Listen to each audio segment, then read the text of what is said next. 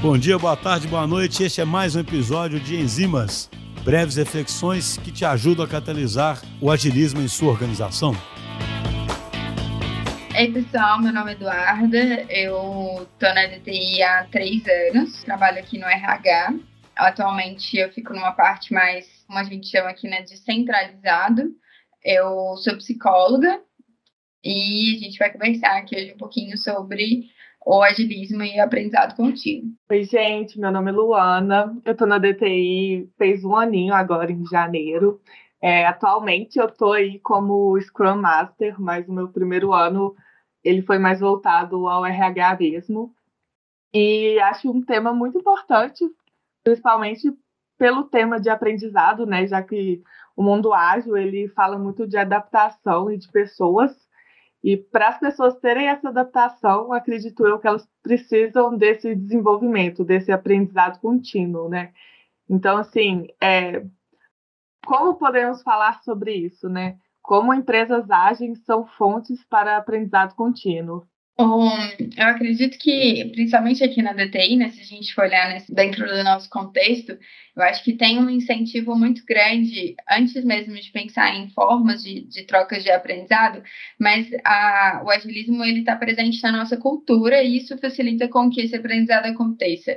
Por exemplo, a gente tem uma cultura muito forte de poder errar, de falar que está errado, de conseguir movimentar o erro e conseguir aprender a partir dele e não de ser algo que vai ter um, um, julgamento através desse erro, né?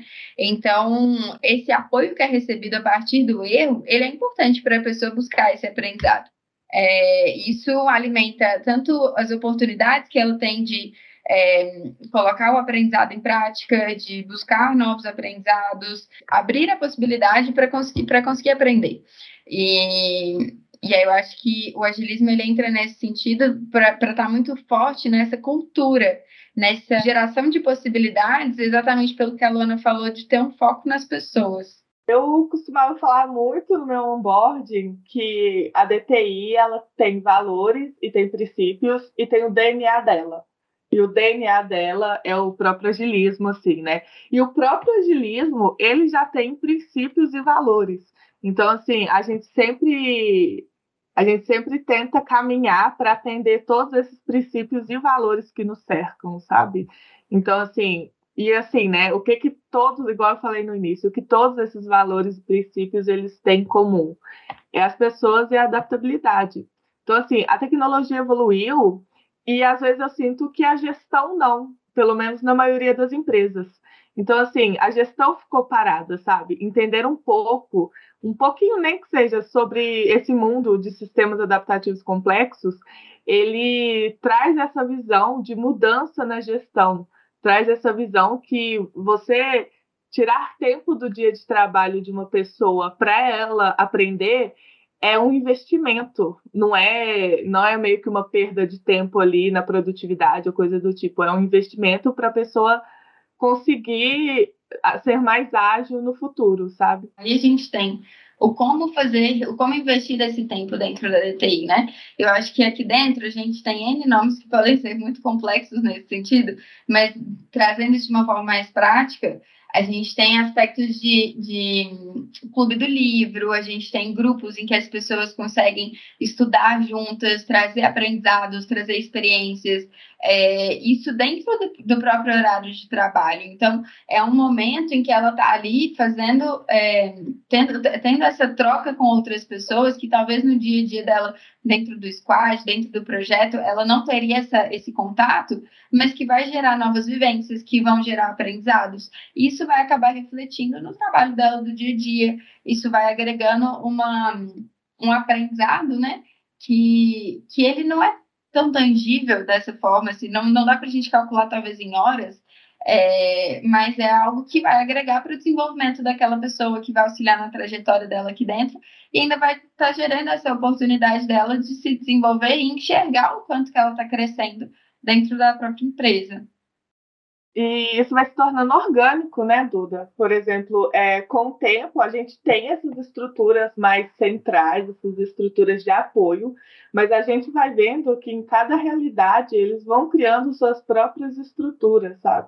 Igual assim, a gente tem, ah, em um, um lado chama Clube do Livro, no outro a gente chama de Ler Loop, e aí a gente tem um lugar que a gente chama os nossos famosos KTs aí, né?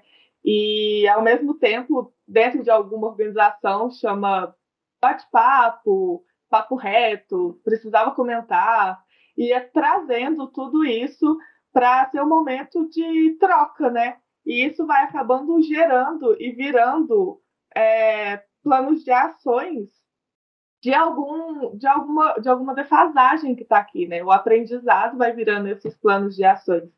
Então, assim, eu acho que, como a gente falou assim no início, é, o agilismo ele veio para fazer parte de, do DNA das empresas, assim, e com o tempo isso vai ficando muito orgânico. É, eu acho que exatamente essa autonomia que você está falando, né, que depende muito da estrutura, do lugar, da necessidade das pessoas ali dentro. Então, ah, tá tendo uma defasagem no aprendizado de design com foco em design gráfico. Então, as pessoas mesmo se mobilizarem para aprenderem juntas, para buscarem juntas. Eu acho que essa autonomia que o ágil traz que possibilita esse aprendizado e um aprendizado com motivação, porque não é um, uma coisa muito top-down, é uma coisa que a pessoa mesmo ela está buscando ele se desenvolver em algo que ela vê uma necessidade nisso.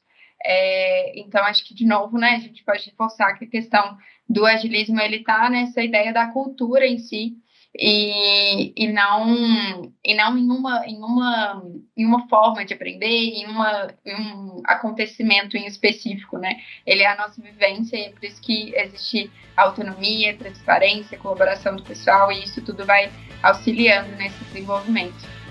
E esse foi o nosso ensino de hoje